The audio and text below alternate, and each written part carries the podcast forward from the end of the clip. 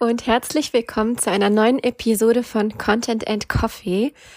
Ich bin fertig mit der Welt. Ich bin äh, richtig durch, die Reiz überflutet, aber auch irgendwie im Herzen so ein kleines bisschen erfüllt. Ähm, ich war wie sicher ganz, ganz, ganz, ganz viele andere, ja, es waren 75.000 Menschen dort, auf dem OMR-Festival die vergangenen Tage. Gestern, Donnerstag, der Tag danach, muss ich einfach mal komplett einen, ähm, ja, wie den Stecker rausziehen, mich online so ein bisschen zurückziehen, um die Eindrücke zu verarbeiten und um ehrlicherweise auch ein bisschen Kraft zu tanken. Denn so zwei Messetage, an denen man die ganze Zeit unter Strom steht, sind natürlich auch ordentlich anstrengend. Gerade nach der, ja, hinter uns liegenden Zeit. Ich habe den, ich habe die Tage mit Lisa von Socializer verbracht. Lisa und ich sind gute Freundinnen. Und ich finde es so, so, so schön, dass wir uns so gut verstehen und auch so nah aneinander dran sind, obwohl wir ja, man könnte sagen, obwohl wir eigentlich genau das Gleiche machen und auch ziemlich ähnliche Sachen anbieten. Wir sind aber voll Verfechterin von gegen den Konkurrenzkampf einfach hin zu bedingungsloser Unterstützung, weil am Ende ist sowieso genug für alle da und ja, wir haben natürlich auch dadurch, dass wir so ähnliche Sachen machen, die ähnlichen Sichtweisen auf viele Dinge, die ähnlichen, ja, ähnlichen Herausforderungen auch in unserer Selbstständigkeit und unseren Gedanken. Wir sind auch schon ja recht ähnlich, ähm, lange selbstständig und es ist einfach eine ganz, ganz, ganz tolle Business-Verbindung. Und wir sind da so die drei Tage ähm, verbunden gewesen und die zwei Tage haben wir zusammen das OMR-Festival besucht. Ich glaube, wir haben uns auch keine Sekunde getrennt. Und natürlich haben wir noch viele andere tolle Leute getroffen aus unserem Netzwerk. Wir hätten uns gewünscht, dass wir mit vielen ein bisschen äh, ruhiger hätten sprechen können, aber dazu später mehr. Und wir haben die Podcast-Folge, die heute online geht, also das Interview, was ihr gleich hören werdet, haben wir frisch aufgenommen, als wir nach dem ersten OMR-Tag im Bett im Hotelzimmer lagen. Denn guess what, wir haben uns auch ein Hotelzimmer geteilt. Und da muss ich sagen, wir waren einfach am ersten Tag so fertig und auch so ein bisschen reizüberflutet von diesen Menschenmassen, dass es sich stellenweise am Anfang des Interviews oder am Anfang des Gesprächs so ein bisschen negativer anhört, als wir es eigentlich auch gerade im Nachhinein rückblickend empfinden. Denn ich glaube, es ist der Effekt, der da eingetreten ist bei uns, ist ganz natürlich. Wir waren jetzt irgendwie zweieinhalb Jahre eingeschlossen, mehr oder weniger zu Hause und haben kaum Menschen getroffen und von daher war der erste Tag, also dieser fast schon Kulturschock mit so vielen Menschen, teilweise auch dicht gedrängt aneinander zu stehen, ja, wirklich dicht gedrängt, war schon war schon heftig. Und deswegen möchte ich das einfach als Vorinfo für euch geben, damit ihr das einordnen könnt, warum teilweise unsere Wortwahl gerade auch nach diesem anstrengenden Tag so ein bisschen, vielleicht so ein bisschen negativ konnotiert ist. Im Nachhinein ist es aber, glaube ich, so, dass wir beide mit sehr erfüllten Herzen nach Hause gegangen sind. Gerade nach dem zweiten Tag, wo man sich etwas dran gewöhnt hatte und wo man vielleicht schon mit diesen Reizen, die man dort Menschenmassen durch Lichter, durch Keynotes, durch die Masse an Angeboten hatte, dass man da am zweiten Tag einfach schon etwas besser mit umgehen konnte und noch besser für sich filtern konnte. Okay, wo gehe ich hin? Was ist für mich wichtig? Was kann ich weglassen? Und von dem her waren wir nach dem zweiten Tag einfach, glaube ich, noch deutlich, ja, deutlich erfüllter und ordnen das Ganze auch insgesamt so für uns ein, dass es ein unglaublich bereicherndes Event war was zu Recht auch viele hypen. Und ich möchte euch noch drei meiner Highlights äh, nennen. Das erste ist natürlich dieser, diese Unterstützung, die man erfahren hat. Also nicht nur durch Lisa, sondern auch durch das gesamte Netzwerk, was man da irgendwie getroffen hat. Ich konnte leider nicht alle treffen. Ich hätte jetzt gerne so viel mehr getroffen, war ständig mit allen möglichen Leuten im Kontakt. Aber natürlich, das Messegelände ist groß. Viele Menschen, man konnte nicht alle persönlich treffen, obwohl man sich so nah war, aber dann doch so fern. aber diese Unterstützung Wertschätzung untereinander zu erfahren, diese, dieser Live, dieses Live-Treffen mit Leuten aus der eigenen Branche, aus der eigenen Bubble auch und zu sehen, dass alle irgendwie Menschen sind und mit Wasser kochen war nochmal nach dieser ganzen Pandemiezeit wirklich, wirklich schön. Punkt zwei, als positiven zweiten Punkt möchte ich den gesamten Vibe auf dem Festival hervorheben. Also ich muss schon sagen, ich hatte so ein bisschen Angst und wir haben auch im Vorfeld drüber gesprochen. 75.000 Menschen, da werden bestimmt auch Idioten bei sein. Es wird vielleicht auch Pöbeleien geben. Es wird vielleicht auch ähm, ja schlechte Laune geben. Man wird vielleicht auch die Gereiztheit zu spüren bekommen. Und es kann natürlich sein, dass ich das entweder ausgeblendet oder nicht mitbekommen habe. Aber ich habe es als einen sehr, sehr positiven und respektvollen Umgang miteinander erfahren, bei dem natürlich auch, ja, manche Leute so ein bisschen feuchtfröhlich angeheitert waren, aber es war alles durchweg sehr, sehr respektvoll, auch wenn man in Schlangen stand. Es wurde nicht gedrängelt, es wurde sich angestellt, alle hatten Geduld, alle hatten gute Laune, alle hatten so diesen, diesen Vibe von, hey, ich fühle mich auch so ein bisschen unwohl aufgrund der Menschenmassen, aber ich bin total glücklich, Menschen zu sehen und zu sehen, wie sich Menschen miteinander verbinden. Und das möchte ich auch super positiv hervorheben. Das hätte ich so tatsächlich nicht erwartet. Punkt drei, der mir besonders positiv im Gedächtnis, im Gedächtnis geblieben ist, über den Lisa und ich gleich auch nicht sprechen werden, ist ja, die Wertschätzung von ähm, Diversity auf dem Festival. Also zum einen ist mir aufgefallen, dass die ModeratorInnen, die auf den einzelnen Bühnen Vortragsflächen moderiert haben, doch recht divers waren. Also zumindest das, was ich gesehen habe. Und dass es ein unheimlich hoher Frauenanteil war von Vortragenden, was mich wirklich berührt hat auf eine Art, weil ich das von anderen Messen, von anderen Konferenzen, auf denen ich bisher war und die ich auch online gesehen habe, die jetzt nicht nur speziell ähm, an Frauen gerichtet sind, weil ich das da einfach so nicht kannte. Da waren dann doch immer noch, ja, der, der Männeranteil recht hoch. Und wenn Frauen, dann, dann war es irgendwie auch nicht so richtig präsent, weil oftmals diese Frauen dann auch nicht so eine krasse Bühnenpräsenz hatten wie die Männer. Und ich muss sagen, es hat mir schon manchmal Gänsehaut bereitet, einfach zu sehen, wie da 24, 25-jährige Frauen auf den Bühnen standen, mit einer Bühnenpräsenz und einem Selbstbewusstsein, das alle an ihren Lippen klebten. Das finde ich einfach total schön und mir ist es insgesamt einfach sehr positiv und sehr ausgewogen im Gedächtnis geblieben. Das ist nicht selbstverständlich, leider nicht. Und deswegen ist es für mich definitiv erwähnenswert. Und jetzt wünsche ich euch viel Spaß und viel Vergnügen mit diesem tollen Gespräch zwischen Lisa und mir. Denkt dran, wir lagen da im Bett, wir waren etwas fertig, aber wir haben auch sehr viel über inhaltliche Sachen gesprochen. Personal Branding, über was auf Instagram demnächst kommen wird, über 9 zu 16 Videoformate, über unsere Learnings von dem ersten OMR-Tag und ich glaube, da sind einige Nuggets bei, einiges, was bewegt und einiges, was sich auch in der Branche in den kommenden Monaten verändern wird und auch ein Stück weit äh, muss, weil sich einfach vieles verändert. Und ja, los geht's. Viel Vergnügen mit Lisa Schmidt von Socializer und mir.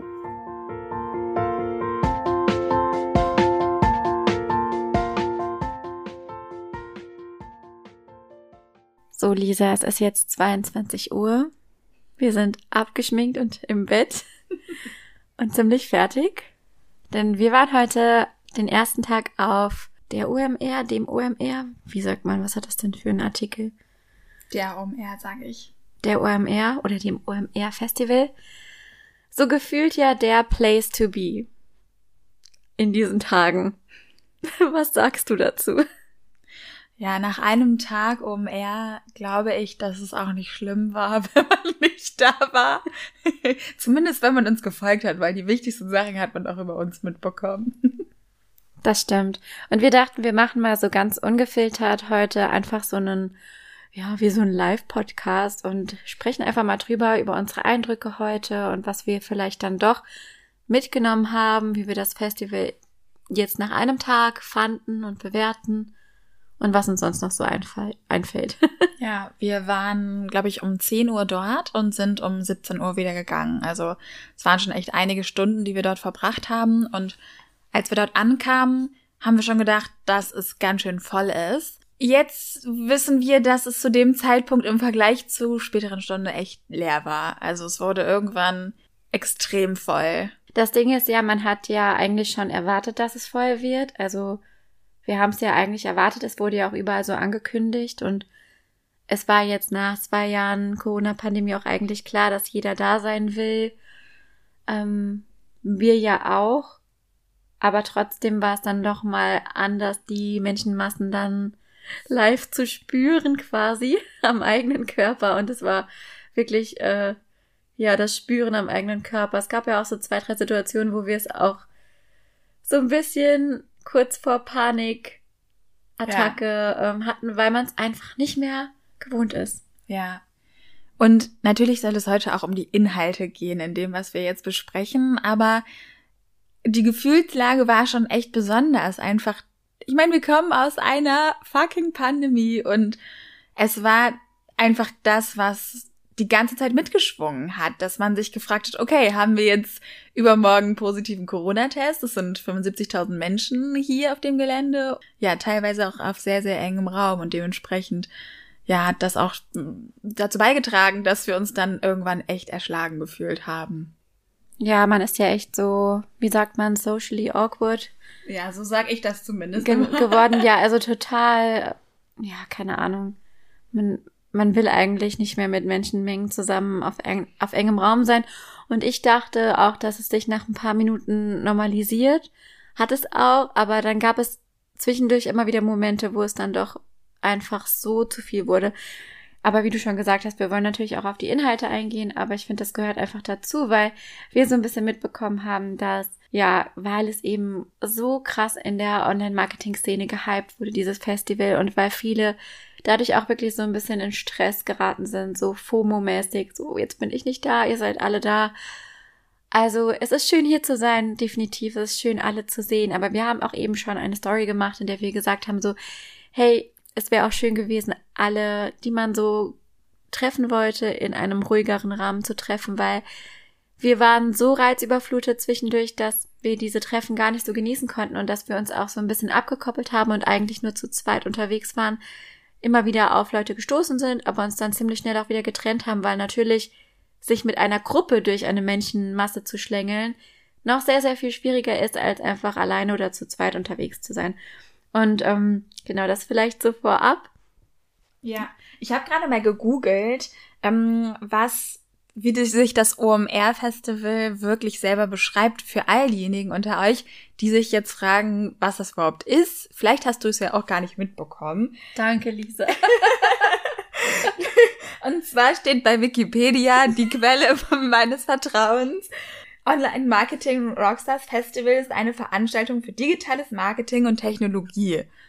Und mehr musst du eigentlich auch gar nicht wissen. Also es ist eine Messe, eine Konferenz, nenn es wie du möchtest und es kommen ganz, ganz viele Fachmenschen rund um das Thema Marketing zusammen und ähm, tauschen sich aus und es gibt Stände und Panels und ja, aber das wäre jetzt so meine erste Frage an dich. Also ich meine, das soll überhaupt gar kein OMR-Rand werden hier. Ähm, vielleicht, wir teilen halt unsere Live-Eindrücke so mit euch, ne? Und es ist natürlich auf der einen Seite super bewundernswert und krass, was da in den letzten Jahren entstanden ist. Also ich glaube ja schon in den letzten zehn Jahren, was das für eine krasse Anziehungskraft hat, dieses Festival. Und natürlich auch sowas auf die Beine zu stellen, ist schon richtig krass mit all den Acts und allem, was dazu gehört und auch was da geboten wird. Also Chapeau dafür, aber nichtsdestotrotz können wir ja so ehrlich drüber sprechen, wie wir es empfinden, auch gerade für unsere Bubble, für euch, die ja in der Regel Selbstständige seid oder Content Creator ähm, und Social Media für das Marketing benutzen. Ähm, jetzt weiß ich gar nicht mehr, was ich sagen wollte. Du wolltest eine Frage stellen. Genau, ich wollte eigentlich eine Frage stellen. Genau. Ach so, genau. Ich weiß es wieder. Ähm, du hast ja gerade die Definition so schön von Wikipedia vorgelesen, dass es eine Technologie- und Marketingmesse ist, ein, ja, eine Konferenz eigentlich. Und ist es das für dich auch wirklich? Würdest du es auch so beschreiben, wenn du es beschreiben müsstest? Mm, Nach den heutigen Eindrücken? Ja und nein. Also ich würde mich, also ich, mein erster Gedanke ist, ich frage mich natürlich, was würde ich erwarten, wenn ich eine, vor allem in meinem speziellen Fall jetzt Marketingkonferenz kreiere.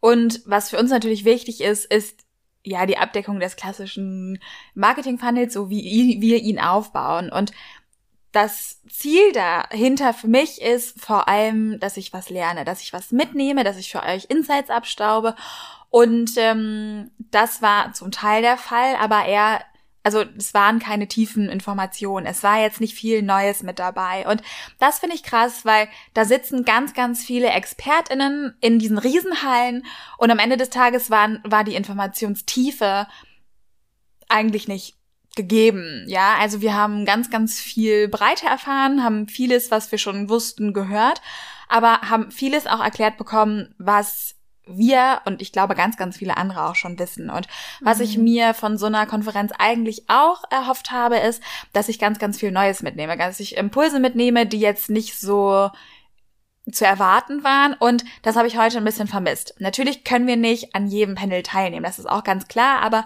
ich hätte mir bei der einen oder anderen Stelle noch ein bisschen mehr hm, kontroverse Meinungen beispielsweise gewünscht oder auch mal ähm, ja so der Blick über den Tellerrand hinaus, nicht nur in die USA, sondern auch noch mal ein bisschen mehr nach Asien. Was was was gibt es da für Trends etc. Und das hat mir ähm, ein bisschen gefehlt, genauso wie kann ich mir auch gut vorstellen, sowas wie Workshops in so einem Rahmen mal anzubieten, dass man auch wirklich ins Arbeiten, in die Umsetzung kommt, also nicht nur inspiriert wird, weil das auch sehr, sehr schnell erschlagen ist und ja, am Ende des Tages sind es in Anführungszeichen nur Informationen und ich glaube, dass es auch spannend gewesen wäre, noch mal ein bisschen mehr ähm, Möglichkeiten zu haben, auch umzusetzen.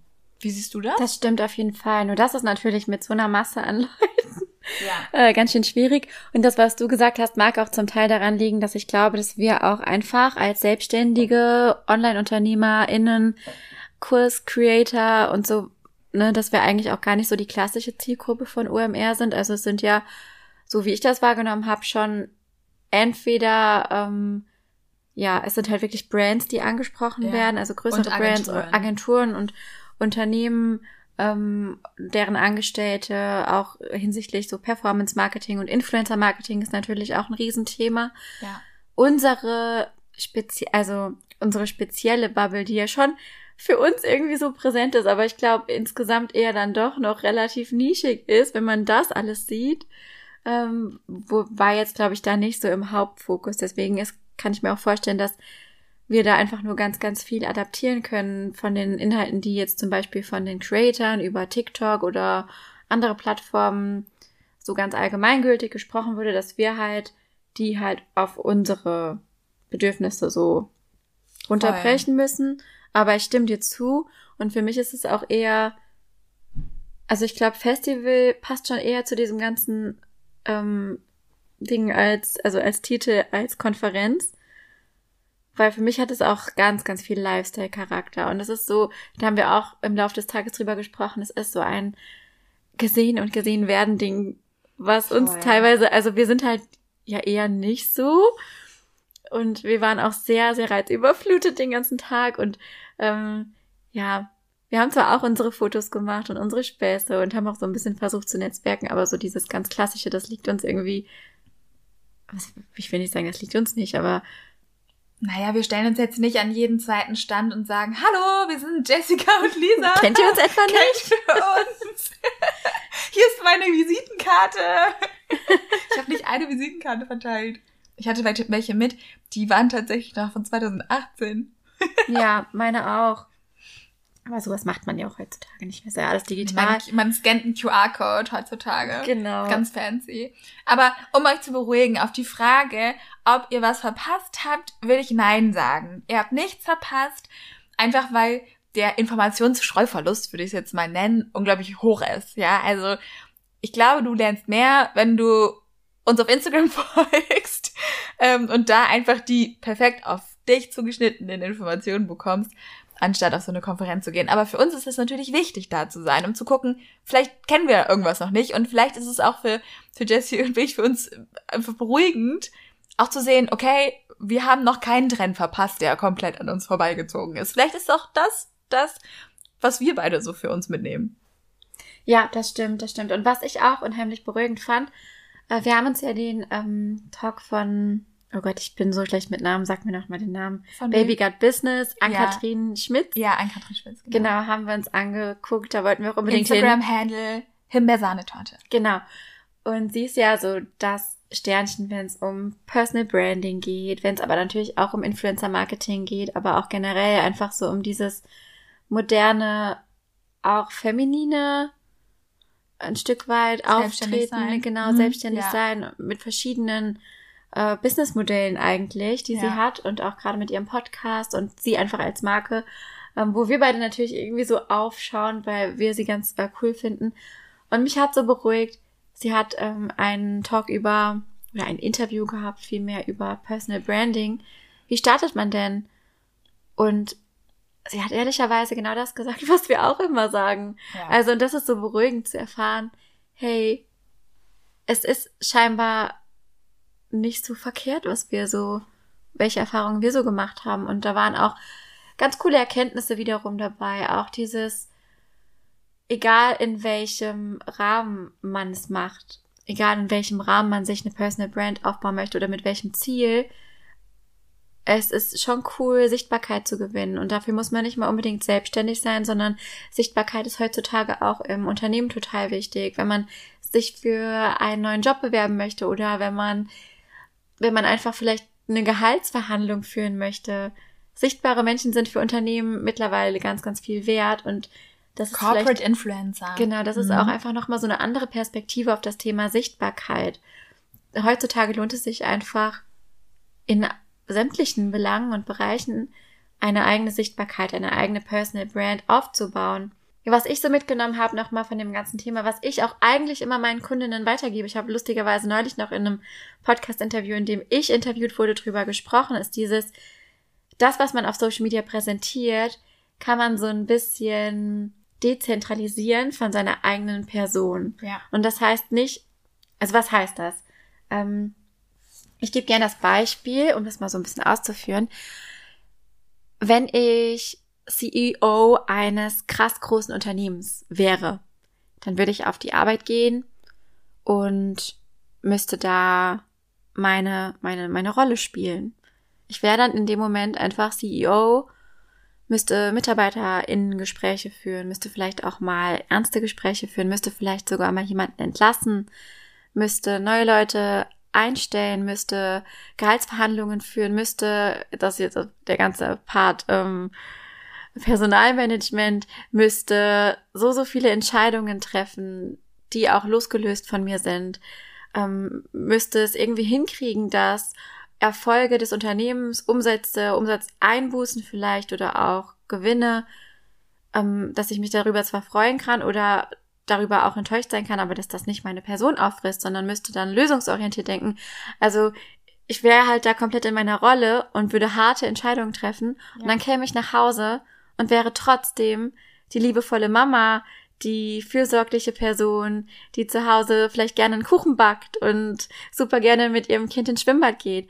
Und das beides sind total verschiedene Rollen meines Lebens und Facetten, die ich spiele. Weißt du, wie ich das meine? Total, ja. Das und, hat ja Ann-Kathrin Schmitz eben genau. auch an ihrem Panel gesagt. Und ich glaube, dass es, dass äh, wir streben natürlich immer hin zu einem authentischen Kanal. Aber gleichzeitig hat Ann-Kathrin eben auch gesagt, dass es wichtig ist, dass wir bestimmte No-Gos definieren. Also wie so Eckpfeiler von Dingen, die wir halt eben ganz bewusst nicht teilen mhm. und vielleicht auch zum eigenen Selbstschutz. Und das hat natürlich zur Folge, dass bestimmte Rollen entstehen von ganz alleine und es ist komplett okay, dass das der Fall ist und dass du zum Beispiel im Privaten anders betonst oder dass du über andere Dinge gerne sprichst oder was auch immer dich in dem Moment ähm, beschäftigt, besprichst du dann vielleicht eher mit deinen Freunden und ich glaube, dass es ganz wichtig ist zu verstehen, dass es eben diese Rollen gibt, dass es aber eben auch No-Go-Themen geben darf, weil mhm ich glaube, dass wenn wir von authentischem Content sprechen, dass da ganz oft der Eindruck entsteht,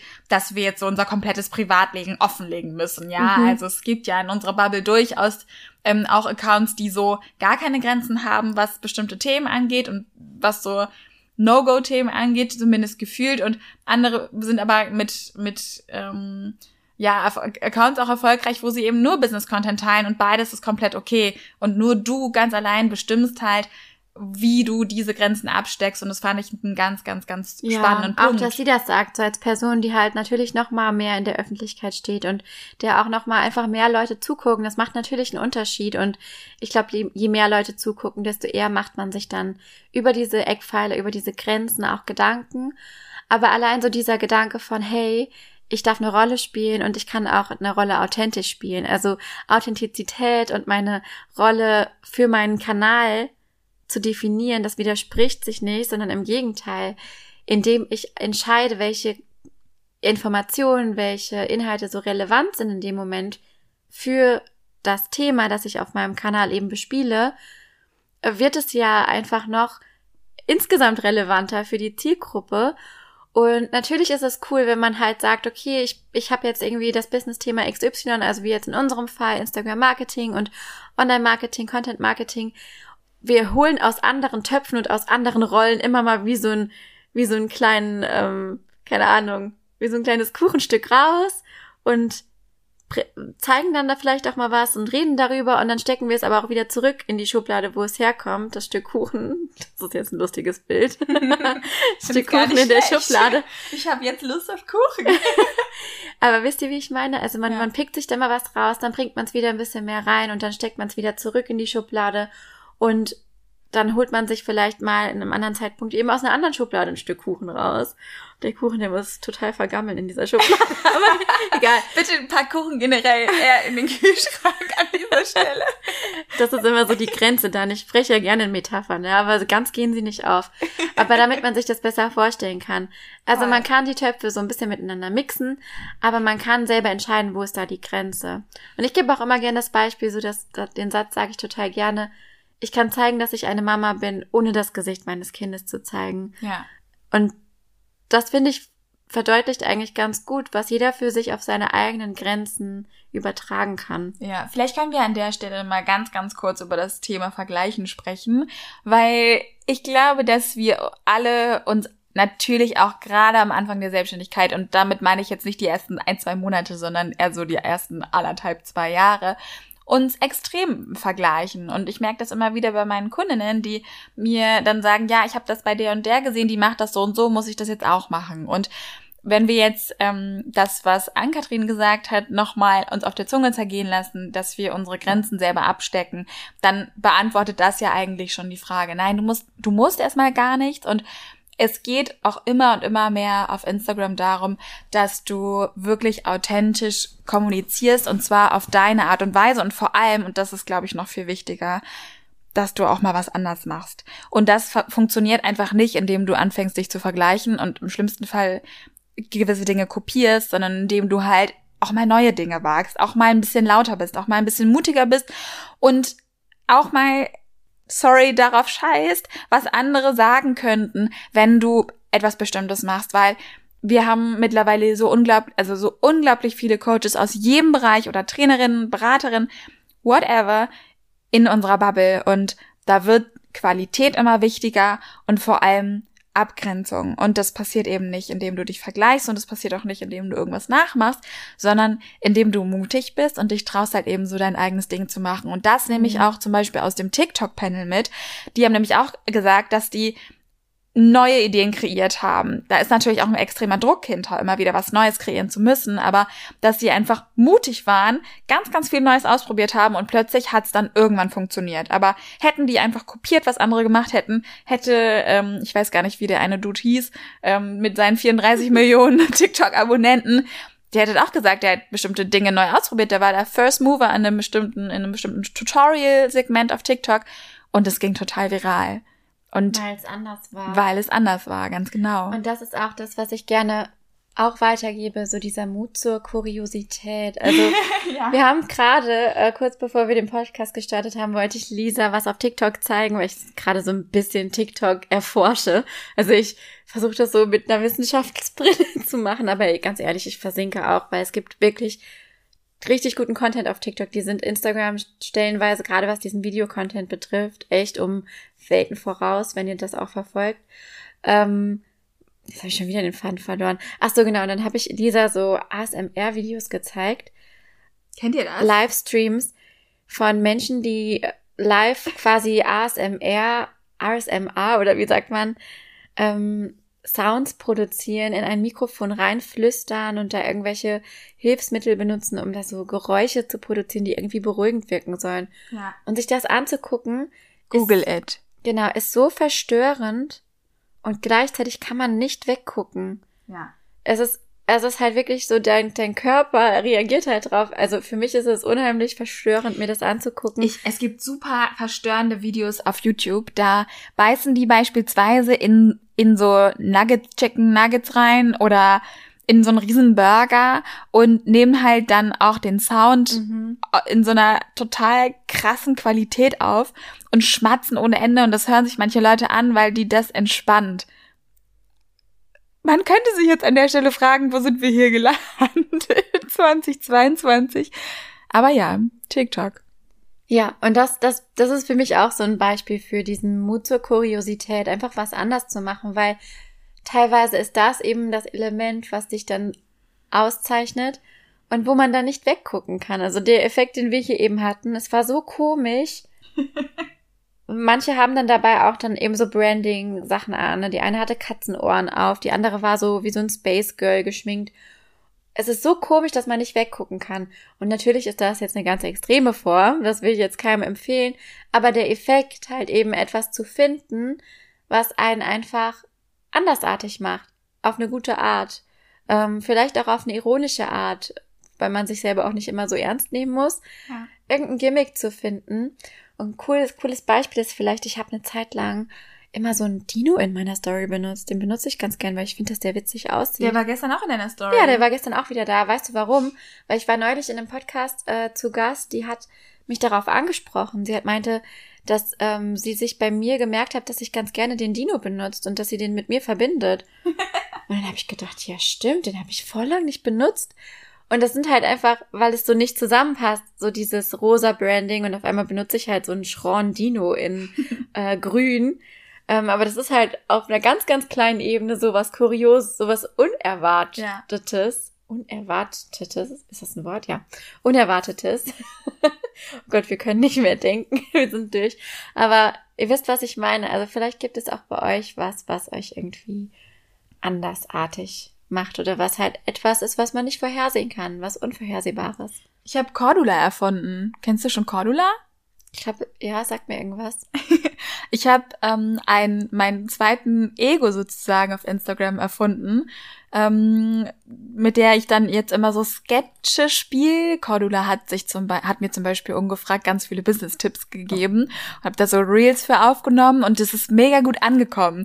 Hab dann mit meiner Community auch abgestimmt, wie sie wohl heißen soll. Da gab's wirklich so unglaublich viele Namensvorschläge. Dann gab es eine Shortlist und dann hat die Community noch über den Namen abgestimmt. Ähm, dann gab es von meiner Community plötzlich eigene Cordula Reels. Also aus der Community haben die dann auch Cordula aufgegriffen und irgendwann folgte mir dann irgendeine Cordula, weil ihr meine Videos geschickt wurden und daraus entwickelte sich dann auch so eine Eigendynamik mhm. aus diesen Sketchen heraus, was natürlich beides mal ich selber war. Das heißt, ich habe halt dann den Schnitt so gemacht, dass ich mich mit mir selber unterhalten habe und Cordula hat dann immer eine Brille auf und naja, macht dann immer irgendwelche Dinge, die halt nur Selbstständige kennen und ja, auch das war wieder etwas, das habe ich so in der Bubble auch noch nicht gesehen und habe das so für mich selber interpretiert. Genau. Ja, ist einfach was anderes.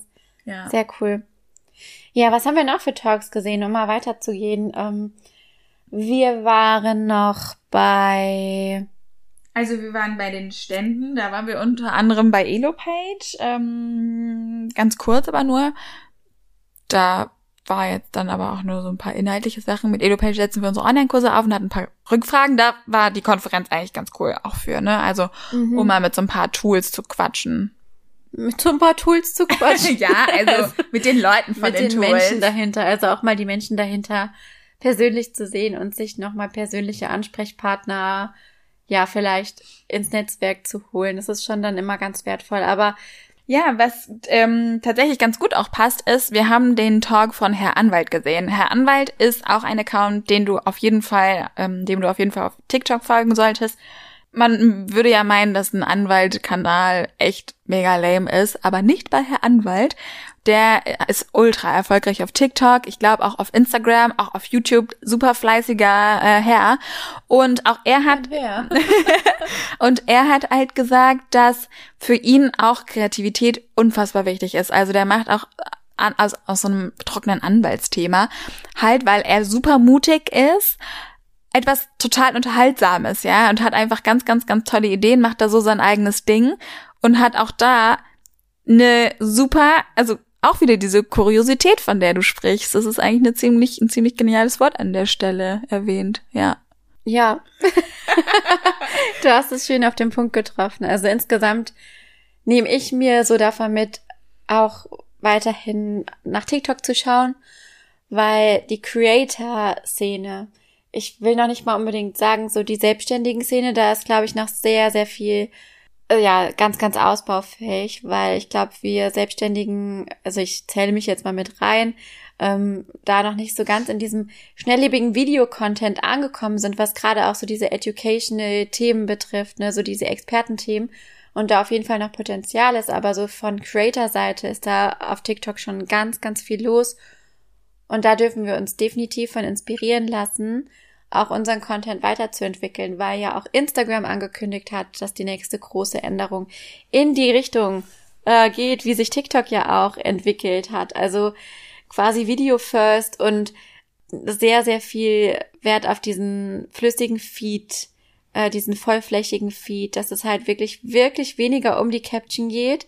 Texte, Inhalte, Texte, Inhalte, textliche Inhalte noch weiter in den Hintergrund rücken und halt, ja, Bewegtbild einfach noch mehr in den Vordergrund rückt. Und ich glaube, da ist wirklich jetzt der richtige Move, sich da auch mal bei TikTok vielleicht, auch wenn man es aus einer Wissenschaftsbrille heraus macht. Ich weiß, dass TikTok viele ähm, ja scheuen oder meiden, weil die Zielgruppe vielleicht nicht so ganz passt oder weil es einfach auch eine ultra stressige Plattform sein kann. Ich empfinde TikTok auch stellenweit als negativ und da können wir vielleicht gleich nochmal drauf eingehen. Ich habe da ja auch so ein Experiment gemacht, aber ich glaube, so was, was so die Inspiration betrifft, kann man sich von TikTok viel, viel mitnehmen und von den Creatoren, die da schon erfolgreich sind, kopieren oder lernen. Also kopieren natürlich nicht im klassischen 1 zu 1 Kopiesinne, sondern ja, das adaptieren auf unsere Themen, auf das eigene Thema. Ja.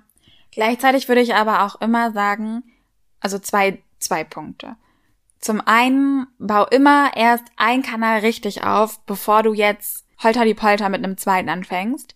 Das ist mega wichtig. Lass dich auch nicht davon stressen, dass in irgendwelchen Büchern oder wo auch immer steht, dass man mit mehreren Kanälen anfangen ähm, muss. Das ist Quatsch. Du kannst erstmal einen vernünftig aufbauen, da in einen Flow kommen und dann den zweiten Kanal aufbauen. Der zweite Punkt ist auch immer, such dir die Kanäle aus, die zu dir passen. Mhm. Wenn du total die krasse Texterin bist, ja, dann kann dein Zweitkanal auch erstmal ein genialer Newsletter sein.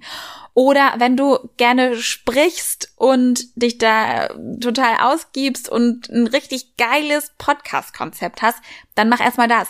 Oder wenn du, so wie ich, äh, am besten sprechen kannst, wenn du dich selber siehst, dann mach Video und YouTube. Das ist auch so eine Kuriosität, keine Ahnung warum, aber ich kann mich besser konzentrieren, wenn ich mich selber angucke. Soll ich dir jetzt einen Spiegel holen? Heute läuft's irgendwie, weiß auch nicht. Das liegt wohl an dir. ähm, ja, äh, voll wichtig, was du gesagt hast. Ich wollte damit auch gar nicht sagen, macht ihr jetzt unbedingt alle TikTok oder so, sondern wirklich, wenn man auf Instagram bleiben möchte und wenn man da auch weiterhin irgendwie ja seine Inhalte veröffentlichen, man muss natürlich ein Stück weit auch mit der Plattform gehen und da haben wir eben auch lange drüber gesprochen, so dieses, wie sehr will man's wie sehr will man es auf der Plattform. Und oh, ja. Instagram ist halt einfach, ich glaube, da, da muss man der Wahrheit einfach ins Auge blicken. Instagram ist eine sich schnell verändernde Plattform.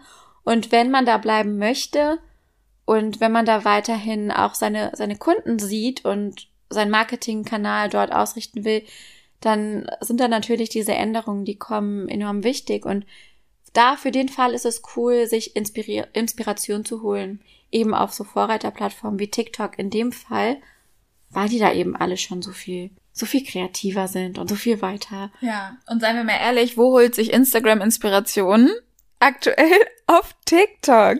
Ist einfach leider so. Ja. Dementsprechend ist es nicht schlecht, da zumindest einen Account zu haben und da mal so ein bisschen, ähm, ja, zu schauen, was da gerade so abgeht. Auch was zum Beispiel Sounds angeht, ne? Also du kannst ja auf Instagram durchaus auch viral gehen über Sounds und das funktioniert tatsächlich mit ganz, ganz vielen ähm, Liedern, die halt als allererstes auf TikTok viral gehen und dann auch auf Instagram. Ja, TikTok ist da immer noch so ein bisschen früher, ne? Mhm. Also die sind da schon echt ja, wie gesagt, einfach so ein bisschen schneller und ein bisschen weiter. Auch interessant, das habe ich mir auch nochmal vom Panel mitgenommen, es ist auch keine neue Info. Oder war das auch bei Herr Anwalt? Oh Gott, ich weiß es gar nicht mehr. Aber jedenfalls dieses, diese Zeitspanne, die wir manchmal Dingen geben, bevor wir sie umsetzen. Es kommt natürlich drauf an, was so dein Ziel ist. Aber wenn dein Ziel ist, Reichweite aufzubauen und Wachstum Ne? Das ist ja auch ein legitimes Ziel. Ich bin ja eigentlich eher so Vertreterin der langsamen und achtsamen Sorte, aber es ist natürlich auch durchaus ein gutes Marketingziel zu sagen, okay, jetzt habe ich irgendwie eine Phase, ich möchte auf Wachstum und auf ähm, vielleicht sogar virale Inhalte setzen oder das mal ausprobieren, Trends mitzumachen, dann ist es halt wirklich ein guter Hinweis, nicht so lange zu fackeln. Also so diese Zeitspanne, die wir manchmal haben von fünf, sechs Wochen, bis wir einen Trend dann wirklich umsetzen, den wir uns abgespeichert haben, ist halt viel, viel, viel, viel zu lang. Und ich weiß, dass das für voll viele so frustrierend klingt, weil hier ganz, ganz viele sind, die halt wirklich eher gerne den langsamen Weg wählen. Ähm, ja, es ist, ah, ich weiß, äh, ich weiß nicht, wie ich es sagen soll. Ich glaube, das sind zwei verschiedene Paar Schuhe. Vielleicht passt die Aussage dazu. Viralität und enormes Wachstum kann man ein Stück weit damit erreichen, dass man halt eben Dinge macht, die entweder anders sind, das hatten wir eben, oder eben auf Züge aufspringt sehr, sehr früh, also Early Adopter. Ja. Die Frage ist halt generell, ob man das möchte. Aber wenn man das möchte, das sind, dann sind das die zwei Dinge, die ich empfehlen würde. Also entweder sich so eine Kuriosität zu suchen oder eben, ja, oder eben auf diese, auf diese Züge aufzuspringen, auf diese Trends aufzuspringen und einfach mal auch so ein Stück weit zu gucken, was passiert. Ich finde, es wird kompromissloser. Es gibt auf Instagram jetzt im Speziellen nicht mehr so viele Optionen zu wachsen. Ich habe das Gefühl, dass es beispielsweise fast gar nicht mehr möglich ist, auf Instagram zu wachsen, ohne Reels zu produzieren, ja. Ich habe das jetzt eine Zeit lang ausprobiert und ähm, eine Zeit lang keine Reels gepostet und mein Wachstum war nicht im Ansatz so wie jetzt, wo wieder regelmäßig Real-Content kommt. Einfach weil natürlich der Wettbewerbsdruck bei Instagram so hoch ist, was TikTok angeht und der Erfolg von TikTok einfach auch, also die Zahlen für sich sprechen, dass Instagram hier einfach auch alles dafür gibt, um immer und immer mehr Reels zu pushen. Und ich habe das Gefühl, dass es einfach kompromissloser wird, dass wir, wenn wir wachsen wollen, dass wir bestimmte Dinge tun müssen. Und das bedeutet Veränderung. Das bedeutet, dass wir mit Trends mitgehen müssen. Und zwar, wie du es schon sagst, auf eine sehr schnelle Art und Weise. Und ich glaube, dass das, was Jesse und ich, glaube ich, beide nicht wollen, ist, dass wir dich unter Druck setzen, sondern dass wir, wenn du dir ein bestimmtes Ziel setzt, dass du dir dieser Konsequenzen was damit mhm. zusammenhängt, auch einfach bewusst wirst. Ja, das ist, das ist so eine super wichtige Botschaft. Da haben wir eben super lange drüber gesprochen, dass es halt so eine große Diskrepanz gibt zwischen dem, dem Ziel und den Erwartungen, die die Menschen haben. Ähm, also, keine Ahnung, das Ziel ist ja natürlich bei den meisten so möglichst schnell viele Follower zu bekommen, obwohl das voll das für die meisten Solo-Selbstständigen oder kleinen ähm, Unternehmen gar nicht so wichtig ist ähm, weil man auch mit kleinen Accounts super erfolgreich sein kann in dem, was man tut. Aber das ist das Ziel, was eben viele haben. Aber die, die Handlungen stimmen oft nicht mit den Zielen überein. Und das ist so das Ding. Wenn man das Ziel hat, Wachstum und das zur Priorität macht, dann reicht es halt nicht einmal in der Woche zu posten. Also ich glaube, der Wahrheit muss sich einfach jeder stellen und jeder muss dem ins Gesicht blicken. Wenn du das dir zum Ziel machst, dann ist es wirklich ein kompromissloses Bekenntnis zu verdammt viel Arbeit, verdammt viel Ausprobieren, verdammt viel Content Creation, wie Lisa schon sagte. Aber das muss es ja nicht sein. Und das ist, glaube ich, auch so das, was ich auch in dem Podcast ja immer betone und auch betonen möchte weiterhin. Du kannst natürlich auch mit, ja, mit, mit anderen Zielen einfach oder herkommen. Du kannst natürlich sagen, okay, mein Ziel ist in erster Linie Auffindbarkeit. Ich bin vielleicht ein Kosmetikstudio oder ein, ein, ein Friseur, eine Friseurin oder was könnte man noch sein? Irgendwie ein stationärer Einzelhandel oder whatever. Und ich möchte einfach nur auffindbar sein, weil meine Kunden akquiriere ich anders, aber sie möchten mich finden, sie möchten mich verlinken, mhm. sie wollen Informationen haben, sie suchen auf Instagram statt auf Google nach eben meinem Lokalgeschäft, was auch immer. Dann ist natürlich auch die, ja, dann ist es natürlich eine ganz andere Herangehensweise Auffindbarkeit erreicht man sehr viel schneller als Wachstum. Und da hat man einfach ganz andere Handlungen, die man da durchführt.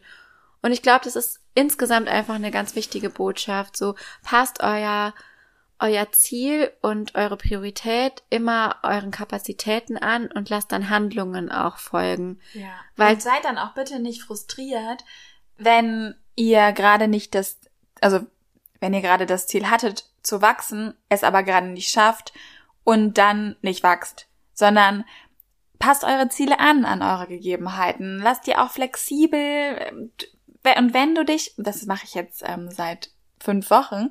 Ich setze mich jeden Sonntagabend hin und bestimme ein Wochenziel. Und das klingt so banal, ist es aber null, weil für mich ist das dann wirklich ähm, eine bestimmte große Aufgabe zu erledigen. Oder wirklich so, wie wir das gerade erzählen, dass ich sage, okay, und diese Woche möchte ich meinen vollen Fokus auf Content legen, der mal wieder ein bisschen Wachstum in meinen Kanal bringt. Oder, oder. Also definier das wirklich ganz individuell für dich und setz dann um und definiere einzelne Maßnahmen, ähm, such dir vielleicht eine Mastermind-Gruppe oder einfach Menschen, die das Gleiche machen wie du und packt, tut euch zusammen, trefft euch zum digitalen Coworken und besprecht diese Ziele und überlegt vielleicht auch gemeinsam, was ihr dafür tun könnt, um diese Ziele auch zu erreichen. Und ich merke einfach immer und immer wieder, wie wichtig es ist, diese Ziele nicht einfach nur irgendwie random, randomly einmal alle sechs Monate zu bestimmen und dann am Ende vielleicht gar nicht erst zu gucken, ob ich das erreicht habe oder einem Gefühl zu folgen, sondern wirklich auch zu schauen, okay, was ist jetzt für mein Business gerade wirklich wichtig? Und manchmal ist die Antwort nämlich auch, dass du dich zurücknimmst, dass du mal eine Pause machst, dass du Energie tankst und dass dein Kanal gerade nicht wachsen muss oder fünf Postings die Woche kommen müssen, sondern dass das Wichtigste für dich und dein Business gerade ist, dass du vielleicht auch einfach mal eine Runde chillst. Genau. Also einfach so diese Balance aus, das ist mein Ziel und das bin ich bereit dafür zu tun und das tue ich auch wirklich dafür. Und da sehe ich halt auch gerade in Zusammenarbeit mit meinen Kundinnen immer noch so eine große, ja, also das passt halt oftmals nicht zusammen. Man kann halt nicht sagen, ich möchte the next big ähm, Marketing Star werden und dann kommt aber nichts. Das funktioniert halt nicht. Und der Wahrheit müssen wir auch ins Auge blicken. Und da habe ich heute auch nochmal so ein paar Anstöße irgendwie für gefunden, dass halt viele sagen, wenn du was erreichen willst auf Social Media, dann ist es halt ganz viel ausprobieren, optimieren, immer wieder ähm, nachjustieren und gucken, passt das so noch, passt die aktuelle Strategie noch. Es ist halt nicht mehr einfach nur irgendwas posten und dann, dann, dann läuft die Sache schon. Und das schließt vielleicht auch so ein bisschen den Rahmen auch zu dem, was Ann-Kathrin äh, vom Baby Gut Business gesagt hat, so dieses, also ich nenne es dezentralisieren, also dass wir dieses Marketing, was wir da machen, nicht mit unserer Persönlichkeit gleichsetzen. Und es auch nicht persönlich nehmen, wenn es mal Richtig, nicht klappt. Weil ich, ich versuche es einfach so zu sehen, wie das auch in einem großen Unternehmen gesehen würde. Also klar kann man da mal enttäuscht sein und mal kurz frustriert sein, aber dann muss eigentlich der Handlungsgeist wieder erwachen. Da muss man eigentlich sagen, hey, und jetzt gucke ich einfach mal auf die Zahlen. Warum hat das nicht funktioniert? Vielleicht kann ich mal jemanden befragen, so ins Tun kommen, dadurch das, was nicht funktioniert hat, ne, daraus lernen und wieder weiter umsetzen. Ja. Und das ist natürlich auch ein Kraftakt, aber das ist eigentlich das, was man halt als Unternehmerin, als Unternehmer macht. Man, man probiert aus. Ich learning immer, by doing, learning genau, by failing. Mein, mein Dreischritt, ich glaube, ich sage ihn in jeder Podcast-Folge, ausprobieren, analysieren, optimieren. Also es geht immer so weiter, das ist ein Kreislauf. Und das, genau, das einfach nicht Fehler oder halt ein Nicht-Funktionieren, nichts über dich als Person aussagen, nichts über dich als ja, liebenswürdiger Mensch oder halt als einfach Mensch mit Facetten. Also es hat ja nichts mit deinem Charakter zu tun, wenn dein Reel gerade schlecht performt. Aber wir sind es halt von Social Media so gewohnt oder wir haben es uns so einfleischen lassen, uns halt diese ganze, diesen ganzen oberflächlichen Applaus so zu Herzen zu nehmen. Und das steckt so ganz, ganz tief in den Knochen. Und das so ein bisschen zu dezentralisieren und zu sagen, okay, das ist mein Marketingkanal, ich gucke mir die Zahlen an, ich lerne draus, ich optimiere, wenn was scheiße gelaufen ist, ist zwar doof, habe ich Arbeit reingesteckt, aber dann geht's halt weiter. Ja. Und das hat nichts mit mir als Person zu tun. Und das ist, glaube ich, auch eine richtig wichtige Erkenntnis, die heute nochmal bestätigt wurde. Ja. Tatsächlich wurde ja über solche persönlichen Themen gar nicht so viel gesprochen. Nee. Aber ich glaube, das zeigt, was Jessie gerade gesagt hat, zeigt unglaublich, wie viel Persönlichkeitsentwicklung in der Selbstständigkeit steckt. Und ich glaube, dass das vielen meinem nicht Zukunft, sondern Vergangenheit, ich inklusive, gar nicht so bewusst ist, was für den eigenen Charakter selbstständig sein überhaupt bedeutet. Weil du bist jetzt dafür verantwortlich, dass es vorangeht. Und das ist, das ist so viel Druck, ähm, und ich verstehe das komplett. Du darfst aber, wie du schon sagst, dich davon freimachen, dass du nicht dieser Kanal bist, sondern dass du, dass es diese Rollen, jetzt kommen wir wieder an den Anfang der Podcast-Folge, dass es Alles einfach, ist ein Kreis. alles ist ein Kreislauf.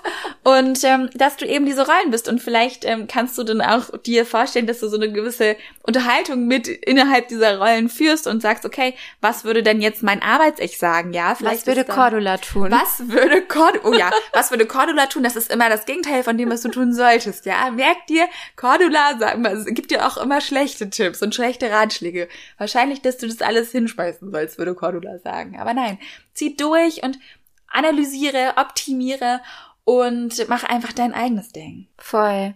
Weißt du was, so einen Deep Talk, wie wir jetzt führen, habe ich auf OMR voll vermisst. Also es war, Voll. also so einen ehrlichen, äh, rohen Deep Talk. Es wird halt immer sehr viel mit so Fachbegriffen um sich geschmissen, die halt möglichst fancy und cool klingen. Aber einfach auch mal aus der eigenen Erfahrung so richtig habe ich das zumindest heute nicht mitbekommen. Vielleicht waren wir auch an den falschen Stellen. Ja. Aber Auch da wieder, ich glaube, die haben sich alle unglaublich krass vorbereitet darauf. Was ich verstehen kann, weil da waren Panels, da waren Hunderte, vielleicht auch Tausende im Ja. Raum um, haben irgendwelchen ähm, großartigen Speakern und Speakerinnen zugehört. Dementsprechend ähm, haben die versucht, möglichst ähm, ja eine Storyline hinzubekommen. Und das haben wir jetzt nur gemacht. Ne? Wir haben uns, wir haben uns, wir sitzen hier auf dem Bett und haben Schlafanzug an. Es ist mittlerweile 22.42 Uhr und wir putzen gleich Zähne. also, und schlafen dann, damit wir morgen wieder so ein bisschen Energie haben. ja. Aber guck mal, wir haben heute, glaube ich, noch einigermaßen intelligente Sachen gesagt. Also zumindest fühlt es sich gerade so an. Ja. Vielleicht wachen wir auch morgen auf und denken, was haben wir da eigentlich geredet? Aber wir laden es auf jeden Fall hoch. Wir laden es auf jeden Fall hoch. Schreibt uns mal, wie ihr es gefunden habt. Im, Im Bett mit. Okay, wow. Im Bett mit Jessica und Lisa. Okay, ich glaube, jetzt ist, jetzt ist Zeit für.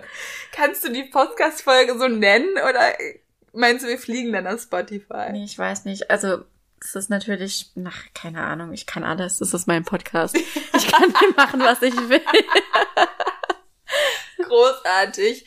Ja, Clickbaiting funktioniert doch eh. Falls du nicht weißt, was Clickbaiting ist, google mal. Ich mache das ganz oft in meinem Podcast. Also meine Podcast-Folgen haben oft Clickbait-Titel. Also, Aber nicht- mit Jessica und Lisa steht. Okay. So. Over and out. Ich glaube, ja. Schön war's mit euch.